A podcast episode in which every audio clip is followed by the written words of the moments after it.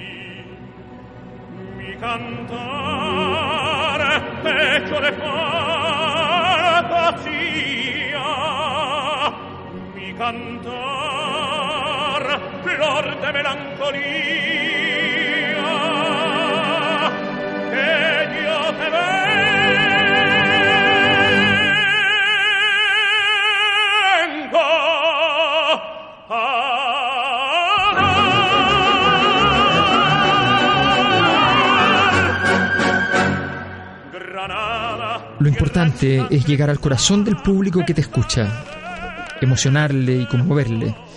Que llore cuando tenga que llorar, que ría cuando tenga que reír. Ese es el privilegio que tiene el artista. Siempre hay algo nuevo, aunque he tenido que dejar un repertorio que ya no puedo cantar. Tengo que ofrecer algo nuevo y eso es lo que he mantenido todos estos años. Porque a veces uno tiene un horroroso sábado, siempre es bueno tener un plácido domingo.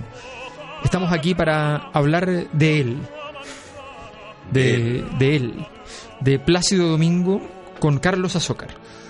Eh, ¿Cómo están? Un ¿Cómo admirador. están? Sí, un Un admirador. groupie. Hay que decir que Un este- fan. hay un sesgo.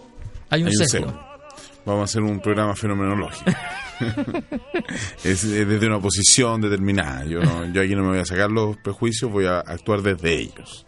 Que vengan a mí. Que vengan a mí, claro. ¿no? Dejad Porque- que los prejuicios vengan a mí. Pero también... Eso es palabra de Cristo. Ah, sí. Bueno, dijo niños, pero da lo mismo. Claro. Después, la verdad es que hay una serie de críticas que hay que abordar, pero yo creo que es un personaje tan importante en la ópera mm, internacional que que lo importante es entender que no es solamente, y una, una de las cuestiones que vamos a, a comenzar a abordar desde ya, es que no es solamente un tenor, que siempre es conocido como tenor, sino que además es, Y como uno de los tres. claro, uno de los grandes tres tenores. Que en realidad son, son dos tercios. Dos y siempre- medio, claro, Porque, no, son- porque en sí. realidad siempre fue así como el, el, el, el italiano. Claro, ¿ya? el español. El español. Y el españolcito. Y el, sí, españolito. El catalán es estricto rigor. Sí, porque sí. de hecho él es bastante... Se entró con franquicias tributarias. Exacto. Pero lo interesante es que yo cuando les pasaba a los, a los grandes, a los tres grandes clásicos de la sociología a mis estudiantes, les pasaba de hecho a los grandes te- a los A los tres tenores. y decía que justamente Durkheim era el No. Durkheim era el carrera de la de la ¿Y, cuál es- ¿y dónde de la están las termas de Caracala? no, pero a ver, una, una de las cosas que a mí me interesa sobremanera entender que, claro, de esos tres tenores, es interesante entender que el que ha tenido una carrera artística mucho más larga, activa todavía a sus 75 años, Como director ahora. como director, pero no solamente como director, sino que además como barítono Como actualmente, barítono. es justamente el señor Plácido Y como buen torero, parte en España y termina en México. Exactamente. O sea, y, y- pero claro, o sea, parte en España, inicia su carrera en México, pero finalmente es un artista que a nivel mundial es impresionante lo que lo que realmente ha hecho eh, Plácido Domingo porque Pero está viviendo en México ahora. ¿eh? No, no, que no sí. vive que sí. no estoy no estoy Sí.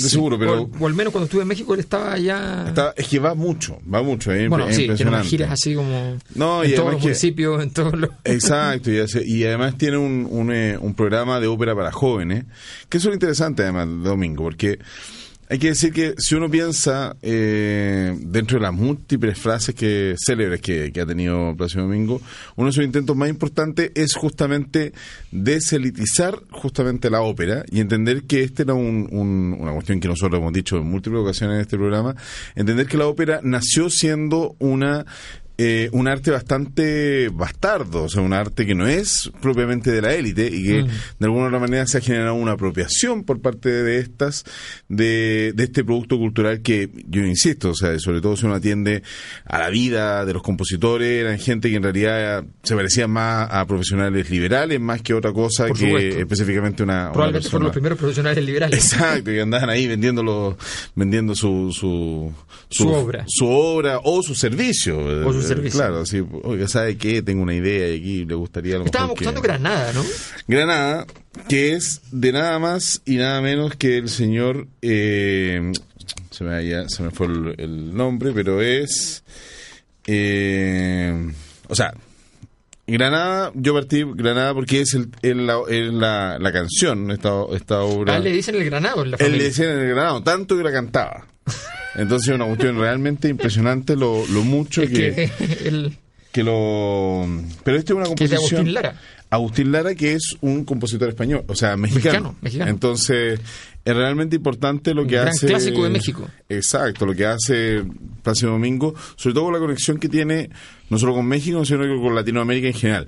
Pero una de las cuestiones a las que yo quería apuntar, que básicamente lo que hace Plácido Domingo es lograr sacar de la élite justamente el, canto clásico, el canto lírico, y específicamente hay una cuestión que es más interesante aún, que es cuando finalmente Plácido Domingo lo hace, pero sin generar una un giro pop del asunto, sino que es un- más bien un giro eh, específicamente folclórico.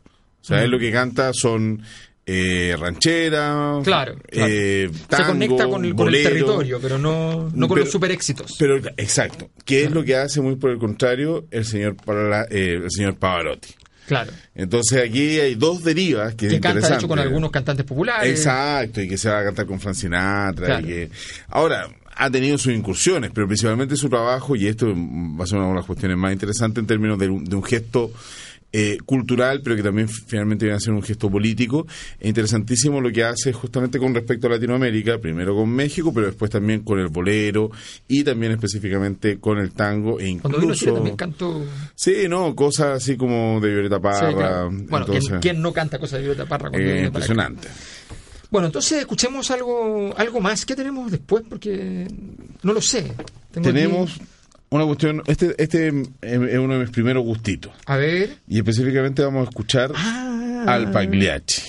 La interpretación de Domingo, que yo creo que eh, Vesti la Giuba, que ¿En es básicamente serio? una de las grandes, Sí, grandes, pues, es un- grandes. de hecho, eh, si uno busca el Pagliacci en YouTube, Lo primero que aparece eh, justamente es Plácido. es Plácido y Domingo. ahí, y ahí se aparece maquillándose. Maquillándose, maquillándose exactamente. dramáticamente. En una producción que generalmente la que uno escucha, eh, que es parte de eh, la, la producción que hace Seferelli. De que- del- del Franco. Seferelli, exactamente. Que que en, una- el- en- en la ópera de Milán, el, el director de escena, por definición, o sea, el que está a cargo del, del- de hacer la regie, eh, es Franco Sefirelli. Claro. Y que a veces contratan a alguna persona, pero, pero en general lo hace él, y porque además se filma eso. Exacto. Y, y como película, de hecho, funciona. Tú- yo he visto las producciones, son producciones que tú dices, no, pero esto no puede estar pasando en un escenario. O sea, porque, Franco Seferelli, que es homosexual, conservador y un esteta. sí. Antes sí. la otra parte pero del cuerpo, pero él pero- tuvo una incursión femenina en su vida, En serio. con Brigitte Bardot. Así nada más. Se- ahí hizo una excepción. Ahí está lo esteta. Sí, dijo, no, tengo- esto, aquí esto merece una excepción, dijo. Me es una excepción, voy a hacer. Y ahora, incluso, eh, Franco Seferelli está vivo. Creo Sí, que claro. tiene algo así como 97 años. Sí, más o menos, sí. Y sigue eh, produciendo. Sigue el, trabajando. el dueño del- de la escala. Claro, con una postura bastante clásica y algunos dirán conservadora. Bueno, sí, conservadora, pero, pero de altísimo, de altísimo de, de nivel. altísimo nivel y muy, muy alto gusto. Entonces, Claro, y, y además que, bueno, toda una gracia, porque. Pero algún día haremos algo sobre Sefirelli. Está bueno, está bueno Está bueno, tema, está sí. bueno. Porque habrá que decir ¿Ya? que en sus películas hay cosas nada conservadoras. Ah. Así que bueno, pero ya, pero ya, ya está, ya está. Vamos entonces a escuchar a Plácido Domingo ahí con el momento clave donde el payasito está entrando en la tragedia. Uh, acá, en música y política. ¿A quién no le ha pasado?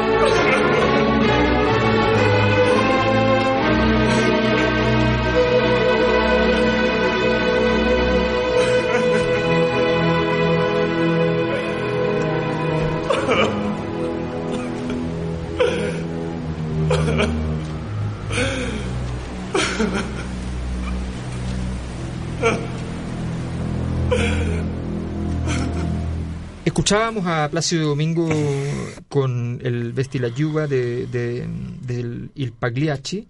Eh, se considera a, a Plácido Domingo uno, un, un hombre versátil en términos de interpretación Impresionante. eh, de, de su voz.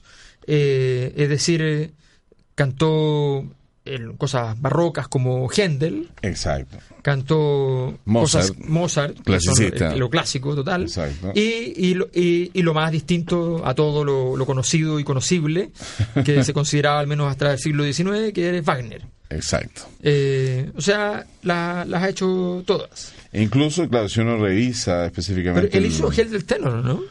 Él, o sea, él es Hell del tenor. Él es el tipo de tenor Claro, particular tiene el que... entrenamiento del del Tenor, que tiene un entrenamiento normalmente, una, una vibración, una... O sea, sí, lo que pasa es que eh, en estricto rigor, por el tipo particular de, de, de- de repertorio, que aun cuando él tenía un repertorio más amplio, había un repertorio en el cual efectivamente brillaba mucho más, uno podría decir, él es un- más bien un tenor dramático en última instancia.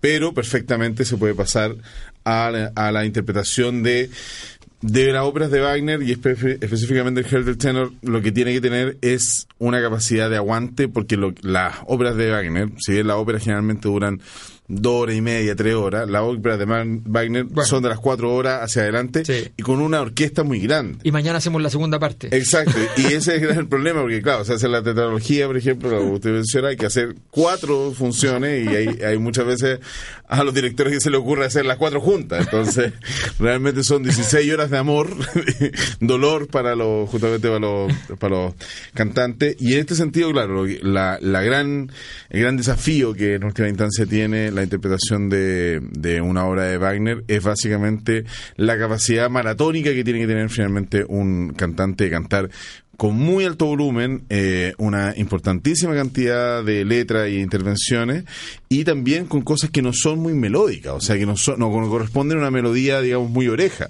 Son melodías que se van desarrollando, que se van desarrollando, que se van desarrollando, y tienen un- la melodía sin fin, o sea, este desarrollo infinito. Oye, pero es verdad, eso de que este Plácido Domingo tiene, tiene algo así como un récord Exacto. de, de cantidad de papeles, algo así, ¿no? La mayor cantidad de papeles que se han interpretado en el mundo es de operístico que se tiene, eh, digamos, recuerdo, es justamente el señor Plácido Domingo. Realmente, o sea, si uno lo revisa, insisto, yo que O sea, ha hecho todos los papeles. o sea, de Beethoven eh, fue el Florestán, específicamente de Fidelio. Eh, de Bizet fue Don José. eh, de Benjamin Britten, eh, digamos, Mira, un autor con- claro. eh, contemporáneo. eh, Nada específicamente interpreta a Peter Grimm.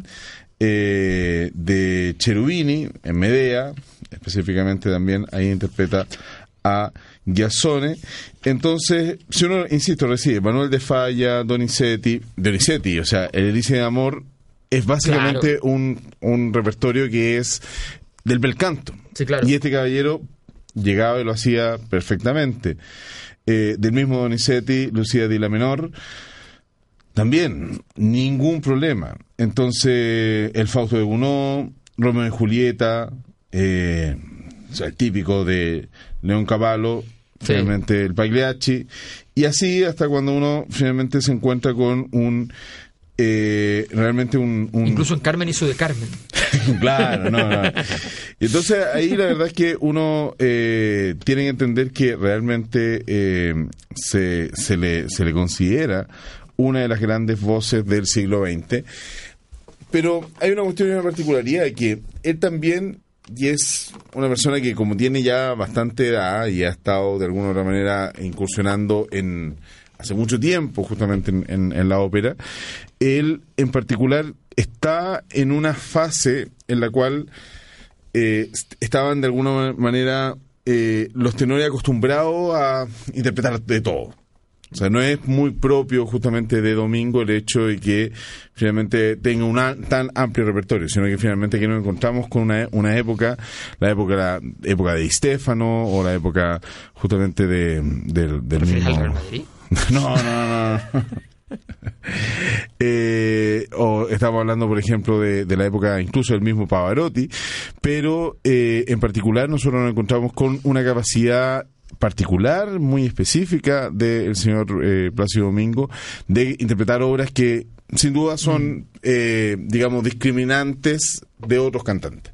Y es específicamente lo que implica, como decíamos, eh, in- interpretar el, el verismo, por un lado, que es la versión italiana, en la cual justamente se comienza a interpretar estos dramas de la vida real, dramas de la vida cotidiana, y que de alguna otra manera tienen su mayor expresión justamente en el Pagliacci o la Cabrera Rusticana, y por otro lado, también específicamente con el repertorio de Wagner, que necesita, como decíamos, otra, otra, otra capacidad vocal que es sumamente impresionante y, y que Domingo sin duda la tenía. Esa es la, la particularidad. Bueno, además cantaba zarzuela. Claro, que esa ya- pero eso es, es sumamente interesante porque ahí cuando él comienza a cantar zarzuela, específicamente la gracia que tenía es que era, canta- que, que era cantante, pero de como barítono. Claro. O sea, no estaba cantando y hay una particularidad más grande aún de la zarzuela. Y es que la zarzuela como tal es una, un, digamos, un estilo musical en el cual los barítonos son los héroes. Mm. Entonces, eso es lo, eso es lo particular de, Claro. digamos, porque son, Ah, no me había fijado nunca que... sí, no, los barítonos. De hecho, una de las grandes, las grandes joyas que tiene, eh, digamos, dentro del repertorio que, que tiene en particular Plácido Domingo, que es la tabernera del puerto, específicamente la, el área No Puede Ser, es una área Sí. en la cual, claro, si bien canta como tenor, es un área que no- en realidad no es tan, tan, tan aguda, pero que es impresionante también la forma en la cual se aborda un tipo de de música que es bastante, o un tipo incluso, de- y esto, esto es interesante, que es, es mucho más verista y se adelanta el verismo antes. ¿Por qué? Porque son cosas como la zarzuela es Sí. una obra menor, no son temas tan tan Es elevados. que más cantaba de todos esos problemas. Que María Calas le, le dijo el 71, se encontró con ella en Nueva York, ¿Ya? en el Metropolitan Opera House, y tú eres muy bueno, le dice Plácido, pero estás cantando demasiado, le dice. Y claro, efectivamente no le hizo caso, porque llegó eh, a cantar más de 150 papeles. Por ejemplo, Enrico Caruso cantó 60, eh, y María Calas cantó 50 papeles. O sea, llegan y se estancan. en un- Estamos en un- hablando del... el- tiene un repertorio Exacto. y, y- y él eh, superó el triple, o sea, de, de, de María Calas y, y de Caruso. Claro, y Eh, Caruso es generalmente considerado como el, el gran, el gran, gran, gran tenor de todos los tiempos. Y uno podría, podría plantearse esto, ¿me entiendes? O sea, Se puede decir que no. Se, le- se puede decir que no a una ópera. Se preguntaba siempre Plácido Domingo. Yo no puedo, decía. Tengo, tengo que decir que sí. Tengo que tener a mi Plácido Domingo. Oye, pero escuchemos a Plácido Domingo interpretando a Wagner. Escuchémoslo, pero quiero decirte antes lo que dijo una soprano que eh, debutó eh, con, con. O sea, le tocó cantar cuando Domingo cantó por primera vez el Calaf de Turandot. ¿Ya? ¿Ya? Wow. Entonces ella dijo: Dios debía tener un espíritu excelente el día en que crió a Plácido. No es menor. No es menor. No es menor. No es, no es menor. Y hay una cuestión que es impresionante también, porque si bien él, él está ya en pleno lo que se denomina en, en el mundo de la ópera del Star System, que es básicamente cuando los divos ya justamente no entran solamente en la lógica específica de que son personas únicas y irrepetibles, sino que además eso se le adiciona una cantidad importante de dinero. Claro. Eh, resulta que Plácido Domingo es una persona que sin duda... Que toma las decisiones él. No son decisiones comerciales, digamos. pero además es muy... es realmente una persona muy... muy amable. Muy amable, sí, eso lo dicen todos. Y además eh, dicen que, pero hay, que hay que decir que para cantar se requiere, además de buena voz, se requiere buena pronunciación en muchos idiomas. Exacto. Él tiene mu- un- lo, lo comentan, dicen que es un, lo dicen en- entre los cantantes, le dicen un gran lingüista, o sea, que, maneja bien la fonética de muchos idiomas. Pero Aunque además es dicen, un- disculpe. o sea, aunque dicen que eh, no ha aprendido a decir que no en ningún idioma. claro. Y el problema, o sea, y la otra, otra característica que en particular tiene, que Domingo en realidad es muy buen actor. Ahora últimamente como, actor, sí. como, como viejito y le, y le pasa las cosas que le pasan a los viejitos, o sea, Claro. como pero como que el cuerpo ya no lo acompaña, pero en general uno de hecho, lo, lo- como siempre lo acompaña, o sea, le, le recomendamos cosas que no podemos mostrar acá, que son básicamente videos, y usted vaya y vea, por ejemplo, dese un regalo y, y vea el Pagliacci completo de Sefirelli. Y la actuación de Domingo realmente es terrible. Sí. O sea, es terrible en el sentido de que Extraordinaria. es extraordinaria y uno realmente... Yo he llorado muchas veces que con esa, con esa obra. Él, por ejemplo, muchas veces cantaba, por decirte, el viernes en Londres y el sábado en Los Ángeles, California. Dios mío. El desgaste también. No, el problema es que sigue cantando. Ese es el asunto. Bueno, la cosa es que la, vo- la voz no la, no la perdió. O sea, igual tiene la voz dañada, pero. O sea, pero, el repertorio se acotó. Sí. Y ese, o sea, el, perdón, el, más que el repertorio, el, el, El- el registro. El registro y por tanto el repertorio también de cantidad de papeles que puede ir, a- ir haciendo. Eh, pero él además está director de ópera, director de la Ópera de Claro, Los Ángeles. exacto. Ha sido director de orquesta. Increíble, impresionante. O sea, es como Usain Bolt. Que Claro, ahora, que ahora ahora juega está- fútbol ahora en Alemania. o sea, eh, bueno, vamos a escuchar, ¿qué vamos a escuchar ahora? Infernoland, Ah, vamos con Wagner. específicamente, y el del Lohengrin de Wagner. Y realmente esta pieza es preciosa. Es lo más verdiano que tiene. Es lo más Wagner. verdiano que tiene Sí, Wagner. Es impresionante. Sí, sí cuando que- Verdi hace Verdi es demasiado verdiano. En cambio, Claro. cuando Wagner hace Verdi, le queda mejor. Sí, no le queda mejor, tiene esas cosas. Es precioso, además. Y muy sutil. Van a escuchar que siempre se imagina a las Valquirias de inmediato, a la La cabalgata de gente las no tiene Valquirias. conciencia de lo que significa, no tiene conciencia de lo que significa que el, el, el vals eh, de la musiquita del matrimonio no sea de ninguno de los italianos, sino que sea wagneriana. Exacto. Lo que, lo que implica eso, lo- la, oscuridad, la- la- el tormento, la, la ausencia de moral, todo eso que hay detrás de aquello, el, el carácter nietzscheano del es una cosa, es, es un- es una gran inoculación nietzscheana en medio de la institución matrimonial. Bueno. Hay que pensar eso, hay que Hay pensar, pensarlo, hay que pensarlo. Bueno, vamos a escuchar a, a Plácido Domingo en, en su en su distinguido Wagner. Acá, en Música y Política.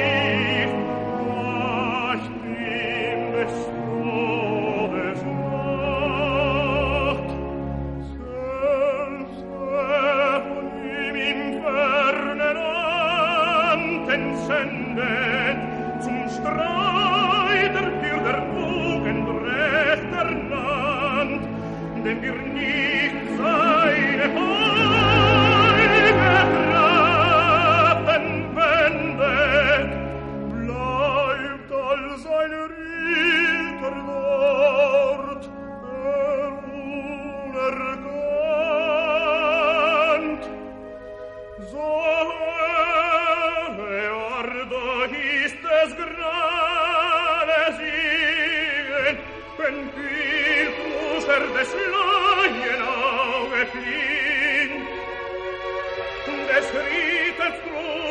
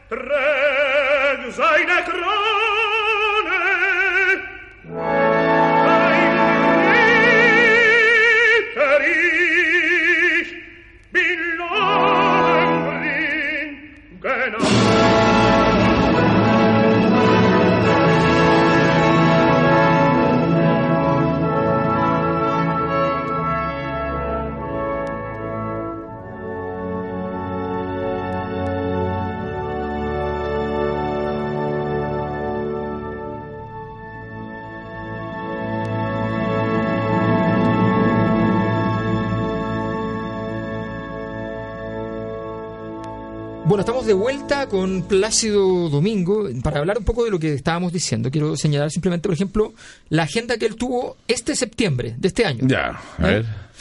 Eh, concierto en el- conciertos en el Royal Opera House eh, en Muscat de Oman el 6 y 8 de septiembre. Concierto en el Hollywood Bowl de Los Ángeles el 13 de septiembre, semana siguiente. Don Carlos en la Ópera de Los Ángeles el 22 de septiembre, la semana siguiente. ¿ya? De- del 22 de septiembre al 14 de octubre. Concierto en el Gran Ópera de Houston el 26 de septiembre. Y más conciertos en Orange, Estados Unidos, Durango, México, San Francisco, Estados Unidos y Seúl, Corea, en octubre. O sea, una, una agenda de cantante de 25 años. no, claro, y, y, y, y forrándose. además. Claro, pero además, bueno, esto implica Ya. que además, en todo caso, no, no, no es que debe estar. eh, o sea, él dice que no que él no puede estar eh, sin, sin, cantar. trabajar porque se oxida, dice. No, y este tipo de personas que finalmente su, su gran pasión y su gran vida es el trabajo. O sea, Claro. se fusionaron completamente y esto, claro, es principalmente una persona que tiene un gran, como, como artista, eh, eh, es muy, muy potente. Y, y claro, si bien uno revisa básicamente lo que, lo que él hace, tampoco son grandes, grandes, grandes innovaciones, sino que una persona es un gran intérprete y, y en ese sentido también como, como, como, como compositor, que es una faceta en la cual también ha incursionado, uno puede entender también que eh, lo- el gusto particular de Domingo es un gusto que es bastante conservador también. Sí. O sea, no es una cosa que digamos que sea tan rupturista ni mucho menos. Y en general, lo que sí uno puede justamente como, como poder eh, poner- posicionarlo dentro de la, de la política misma de la música, es que uno puede entender que básicamente Domingo es contrario a la postura que nosotros ya hemos desarrollado y hemos trabajado, que era la postura básicamente de Toscanini. De hecho, Sí. alguna de sus posturas, o sea, de sus frases más célebres, es que él no cree en la tiranía del director. Entonces está en una postura totalmente Le gustan los distinta. músicos libres. Claro, y una, y una y, y además que es muy es muy interesante esto cuando él en particular hace la masterclass. Hay una, una un clásico, digamos, de, dentro de la, de, la, de, la, de, la- de las clases que él realiza estos estudiantes, estos cantantes que están recién partiendo, que bueno, que ya llevan un tiempo, pero que de alguna otra manera le, le, le genera una serie de, de anotaciones. Y es cuando eh, de, del Elixir de Amor hay algunos, algunos cantantes que cantan, o sea, los tenores, que cantan una furtiva lágrima. Y resulta que cuando se canta esta canción, en general todos los cantantes le dan un tono muy eh, melancólico, un tono muy triste. claro. Y es lo que generalmente trata de, una de las cuestiones que es interesantísimo lo que él hace, por ejemplo, en ese trabajo, que está en video, usted lo puede buscar, Masterclass, una furtiva lágrima de, de Plácido Domingo, es que el tipo trata de referirse y que vaya al texto, finalmente, la, la forma en la cual el intérprete tiene que finalmente guiar su arte. no es justamente la interpretación clásica, donde la- efectivamente se había dado una interpretación muy, muy triste de, esta área, y él lo que le dice, mira, le acaban de dar, o sea, le acaban de dar una señal, una señal importantísima, que es esa furtiva lágrima que aparece eh, en la en digamos la mejilla de la amada y que por lo tanto puede ser un, un- un signo eh, de algo que es venideramente eh, bueno para el futuro del- de, de este galán. Entonces, de ahí en adelante, lo que él dice, bueno, tú tienes que estar e interpretar esta canción de forma alegre. Y eso Es una lectura, claro, es una lectura. No, no- trata de salir de la obviedad del texto. Exacto. A la lágrima es triste. La, Claro, Toda esa cosa que a veces en la ópera es, es un poquito so- sonoramente absurda. digamos, Pero también es importante porque como el- el- en general lo- lo- lo- los mismos cantantes tienen muchos referentes y hay, y- y hay un peso muy grande de la tradición, en general lo que él trata es como salirse un poco de la tradición en términos de decir, bueno, haz una interpretación más textual, digamos, de eh, lo que dice el guion. O sea, relacionate con el texto de una manera interpretativa, qué sé yo. Sí, es bien es interesante. Y, y ahí, claro, o sea, pero relacionarse de una forma principalmente sensitiva, no, a- no, no lleva a una interpretación que sea, digamos, más allá de, del texto propiamente tal, sino que es una cuestión que, que refiere también a bastante sentimiento. Y aquí me refiero a esto, que la otra, digamos, la otra vereda es la, la típica, el, el típico, mm, la, la clase ma- magistral en la cual lo que se trata de poner eh, en relieve es principalmente los elementos técnicos del canto. Mm. Es impresionante porque es lo que, lo que trata de transmitir justamente en su clase, en su masterclass, insisto, que es interesante verlo como pedagogo, digamos como profesor, es que él lo que trata es de transmitir es cómo el sentimiento tiene que guiar la interpretación y no necesariamente fijarse en cuestiones y aspectos tan técnicos. Y eso yo creo que también es una apuesta bastante interesante, dentro, que es una política dentro de la música, finalmente. Si usted quiere ver a Plácido Domingo el 2019, usted puede las tiene las siguientes alternativas. Dinamarca, Mire, Oman, Oman queda en el Golfo de Oman, eso le ayuda, ¿cierto? Eh, eh, a frente de Irán. ¿no? Gran Bretaña, donde hay un gran hombre. en el, en el Entonces, Covent Garden. Oh, man.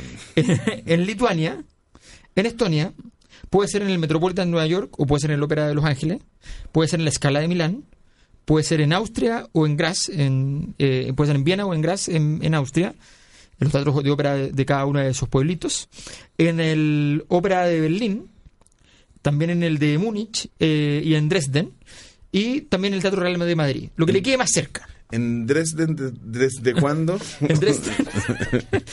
o cuando va usted a Roma, puede pasar, si es que pasa por Milán, a lo mejor puede hacer una escala en Milán. Y ahí tiene la... El 12 de mayo del 59 debutó En, en México. en México. En México. México lindo y querido. Pero no fue tu primer papel protagónico Sí, y ahí actúa como barítono. como barítono, pero pa- parte con una en una zarzuela Claro, no, sí. y, ahí- y luego pasa a, pasa a interpretar eh, Borsa en Rigoletto y, y luego hizo el Duque de Mantua y, el, y al propio Rigoletto. Pero finalmente su primer su primer papel, digamos, protagónico eh, es en La Traviata, de travieso. de Travieso. Ahí. Vamos a escuchar ahora aquí, vamos a escuchar. Vamos a escuchar una, El- una el joyita. Largo Factotum. Largo Factotum. ¿Te gusta esa canción? Sí, pero... La he puesto varias veces. Pero interpretado por... Por Plácido. Por Plácido. Vamos a Y escuchar. yo al principio no creía que era Plácido. ¿No? Pero- Pensaste que era Andrés Halaman. claro. Ah, no, ese es el fáctico. Hay gente que ya no tiene nada de factotum. De hecho, No, se, ya no se- se acabó todo lo factotum. Sí.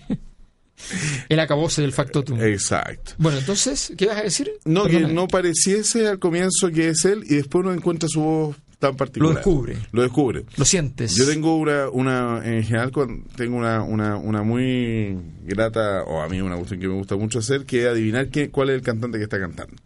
Entonces Ah. uno de repente puede llegar y decir, ah, bueno, este es el cantante. Porque una vez lo dijimos, lo comentamos hace mucho tiempo, que si uno escucha con mucho detalle, porque piensa que todos los cantantes líricos cantan igual, y muy por el contrario, o sea, un mismo tenor, y de- Mm. con la misma tesitura incluso, o sea, el mismo tipo de tenor, puede cantar de una forma totalmente distinta.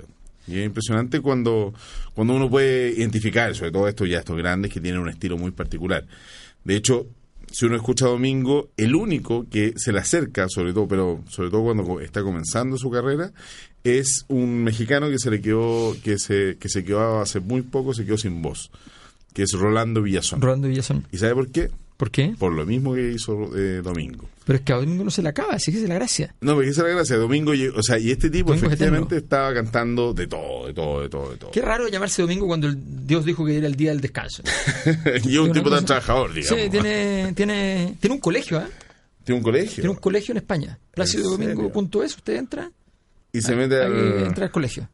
Si usted quiere llevar a su niño al colegio Placido Domingo, ahí también, ¿no? ahí tiene, tiene... Y él ha dicho, yo no vivo de las rentas, vivo de mi trabajo. ¡Wow! Es una postura política. Claro. Eh, ¿ve? La renta se la deja, se la lleva a Plácido Dominguito Jr. Y ese sí que no tiene ni un talento. Hay que decirlo. De hecho, trata de cantar algo de lírica. Y es, y es un buen. Claro, como está en bonachón, seguramente crió a un hijo un poco patán. Pregúntenle a una señora que fue presidenta. Ya.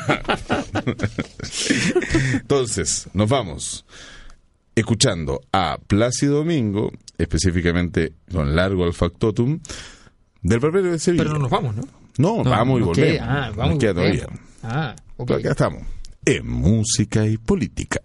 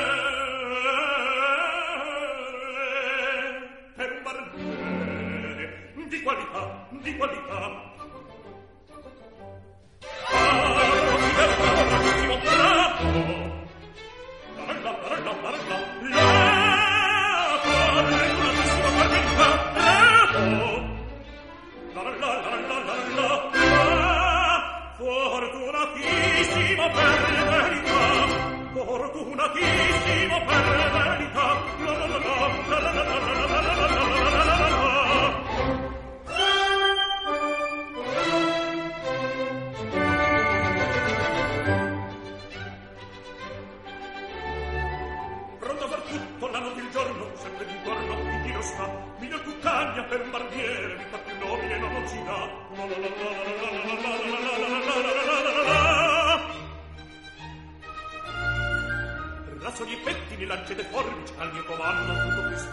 forbici, razzo di pettini al mio comando, tutto qui sta. Vera risorsa, e poi del mestiere, con la donnetta, col cavaliere,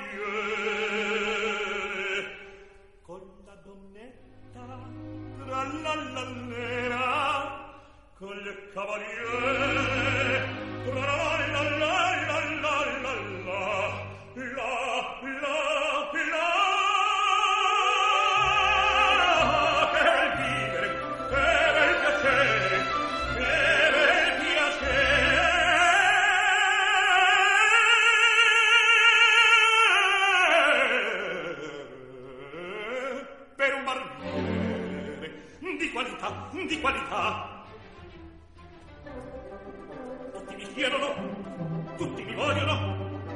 ragazzi vedi fanciulle qua la parrucca presto la barba qua la scompigna presto il biglietto tutti mi chiedono tutti mi vogliono.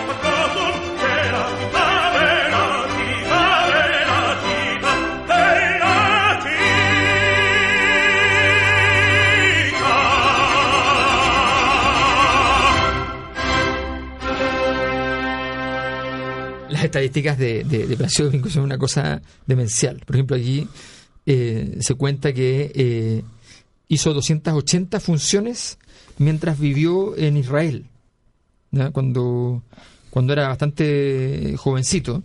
Eh, y, y vivió, qué sé yo, dos años. claro, 200, Son un día por medio. claro, Entonces, una cosa así. eh, cobraba 16 dólares por función. 16 dólares. Algo parecido a estar cobrando ahora, pues. Tampoco es tan caro, ¿ah? Ojo. ¿No? No, no es tan caro. No es tan caro. Por eso muchos teatros de todo nivel Lo logran, traen. claro, logran llevarlo, qué sé yo. y Para acá vino hace... Vino muchas veces. Sí, no, pero... Acá dirigió el, el, eh, el, el cartero. ¿En serio? El cartero no, pero de- cantó también el, También el cantó. cartero. Sí. Sí, sí. Pero ella está cantando ya de... De, de hecho, interpreta a Neruda en el cartero. Así es, así es. El Ah, sí. gustito, ¿no? Pero además estuvo en un... A ver, voy a buscarlo, pero es una, en una de las... En una de, la, del- de los aniversarios del teatro también se, se, se vino un, un buen rato y estuvo acá. Y tiene una amistad muy grande, ¿sabe con quién? Con esta cantante chilena, la señora Verónica Villarroel. Ah, Ellos son dos, ellos dos son muy amigos y en general como que ella tiene una, una, una relación muy, muy, muy directa con él, pero hay un amor único, grande y que no es nuestro. ¿y no es nuestro? Y que es incomparable, que es básicamente la relación que establece el señor Plácido Domingo específicamente con México. Ah, bueno. O sea, Sí. y aquí hay una cuestión que, claro, que más allá específicamente de, lo, de los vínculos específicamente, o sea, referimos a lo, a lo, a lo histórico, hay una, hay una, hay un vínculo que se, se, se afianza es- específicamente en la, en la existencia de una familia en, de Domingo en, Mm. en México. Y esto es impresionante porque en un momento que es muy trágico para la historia de México, como es el, el terremoto del 85, Uf. Plácido Domingo no solamente perdió algunas de las construcciones que tenía en México, algunas de sus casas, sino que además perdió familiares que fueron aplastados por la, por la gran devastación que dejó este, este, este, esta catástrofe. Entonces ahí uno se da cuenta que la, la vinculación con México es una cuestión que fue forjada literalmente a sangre y fuego. O sea, Oye, le ofrecieron ser ministro. ¿Es verdad eso? Con Pedro Sánchez, ahora, ahora me refiero. ahora, ahora, ya. ahora. En un nuevo papel. En un nuevo El- papel. El papel de ministro. Pero ahí se remontó a Chile del 88. Y dijo. Que no. Dijo no, ¿eh? y nos mandó un sí camuflajeado. dijo que no y es más, dijo una cuestión bastante bastante o sea y ahí uno encuentra que y aquí uno puede entrar en la crítica directa de, de, de Domingo y fue algo bastante blandengue digamos porque en, en algún determinado momento No, si jugaba así en la cosa política no es que sea no es, no, no, no, no. Y dijo que la política, la política es muy complicada. Entonces, ¿sabe por qué surgió esto? Básicamente porque en algún determinado momento, eh, en la conformación del nuevo gobierno de España, se incluyó a un astronauta. Ya. Y específicamente fue el señor Pedro Duque en el Sí, claro. Ministerio de Ciencias. Claro y el escritor y presentador de televisión Maxim Huerta en Cultura y Deporte. Entonces, eh, Surgieron algún- ideas, ahí se surgieron le- ideas y Oye, ¿y por qué no? hubo la posibilidad de que efectivamente. ¿Y por qué no Plácido? Y que tuviéramos un, un- un- ¿Pero él, él se llama Plácido Domingo? Se llama. Se llama José Plácido. Pero su papá se llama Plácido Domingo. Ah, mira, se puso el nombre del padre. Exacto. Y entonces ahí uno se da cuenta que, que además los dos, y ahí está la, la relación, pues. los dos eran cantantes de zarzuela. O sea, que estaba Plácido Domingo y Josefa Pepita Envil, Echaní, que es básicamente una etarra. O sea, no, perdón, una etarra. una- no, pero por favor. no, una, una persona del País Vasco, digamos, no todos los, no, no todos los vascos son etarras. digamos. Pero Dios mío, no, No, ¿qué- fue- qué? no, no, eso no lo dijimos, no lo hemos dicho No en lo este dijimos en el programa. Oye, pero, pero él, eh, una vez le preguntaron si la, si la ópera era de derechas, como dicen, acá nosotros decimos en, en singular, ¿no? Es interesante esa, esa Es que tuvieron a Franco. El plural, ¿Cuánto la- ¿Cuánto duró el franquismo? 40 años. Ya, pues, tuvieron- ahí se multiplicaron las derechas. pues, tuvieron hijos. pues. Eh, eh, ¿La ópera es de derechas? Le dicen. No, no lo es. La ópera nació en la corte y era algo muy exclusivo. Después, con las piezas de Verdi, se convierte en la ópera para el pueblo, incluso con títulos como Nabucco o Macbeth. Ahora la ópera es un espectáculo popular. Un poco caro es. No todo el mundo puede pagarse la entrada, pero Les Arts es uno de los teatros más baratos.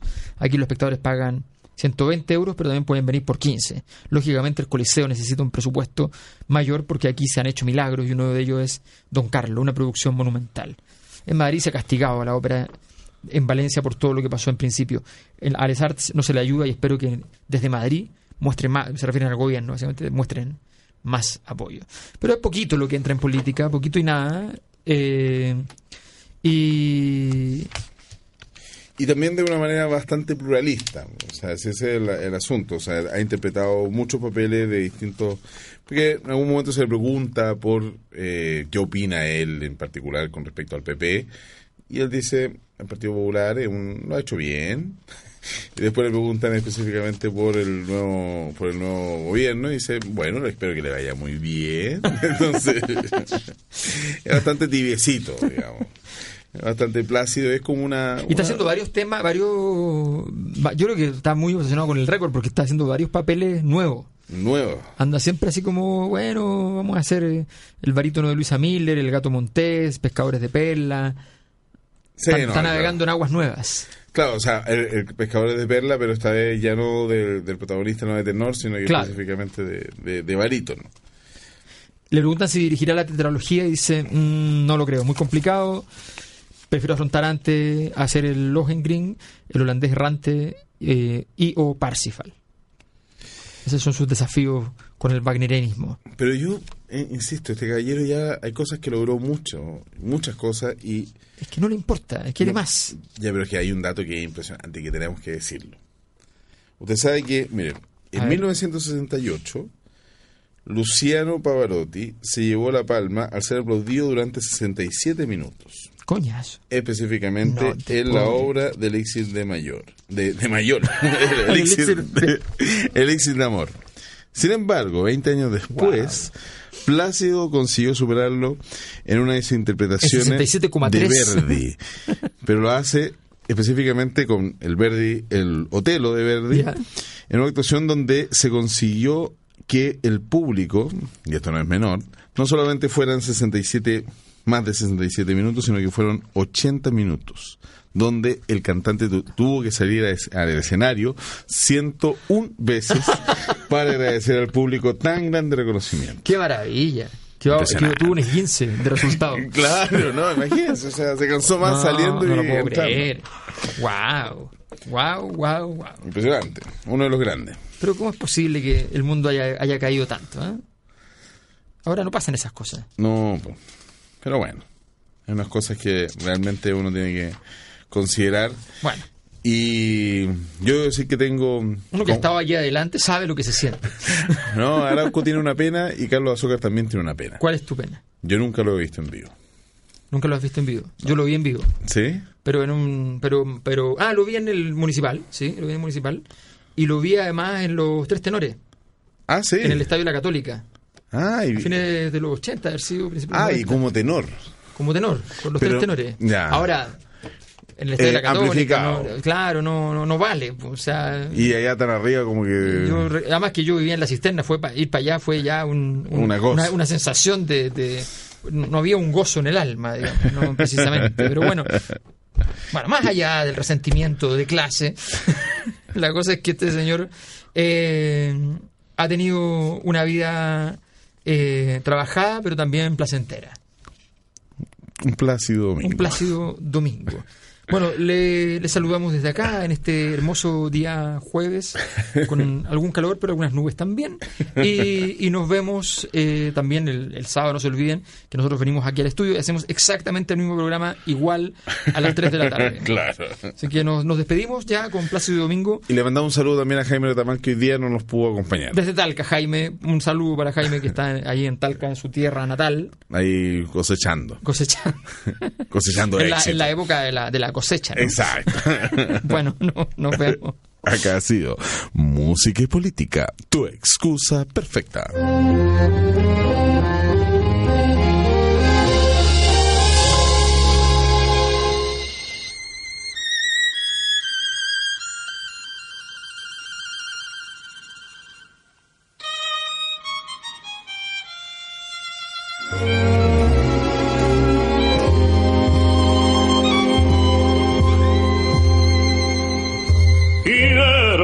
Mi corazón para pagar un loco amor que más que amor es un sufrir. Y aquí vengo para eso, para borrar antiguos besos en los besos de otra boca. Si su amor fue flor de un día, porque causa siempre mía esta cruel preocupación. Dos comenzar para olvidar mi obstinación y más la vuelvo a recordar. Nostalgias de escuchar su risa loca y sentir junto a mi boca como un fuego su respiración angustia de sentirme abandonado y pensar que otro a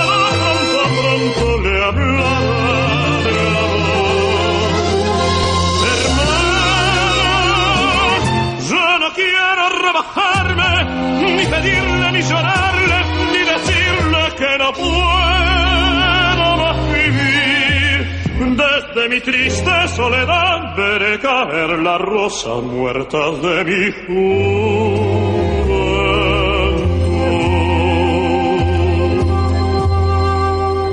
Y me bandoneón tu tango gris, quizás a ti te hiera igual algún amor sentimental.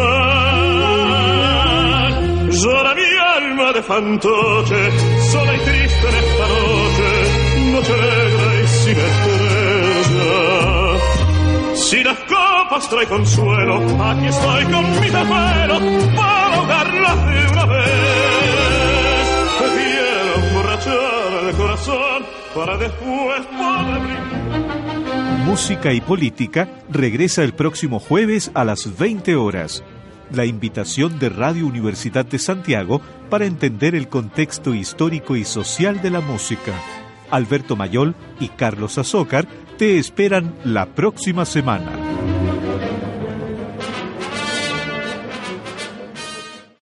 O'Reilly Auto Parts puede ayudarte a encontrar un taller mecánico cerca de ti. Para más información, llama a tu tienda O'Reilly Auto Parts o visita oreillyauto.com.